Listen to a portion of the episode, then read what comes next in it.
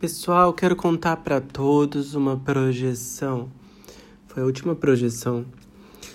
Veio um espiritual na forma da mãe biológica minha e contou o seguinte: que nós somos os mortos e que eles são os vivos.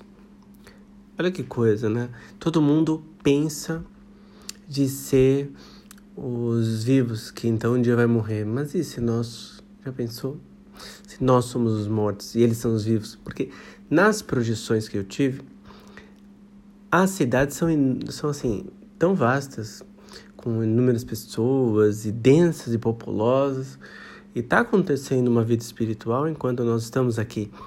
Eles estão vivos com o perispírito que é tão físico quanto o nosso corpo, só menos denso, mas é um corpo físico também, onde adentra a consciência, a chave de tudo, a, o potencial de força, a consciência, né? a consex.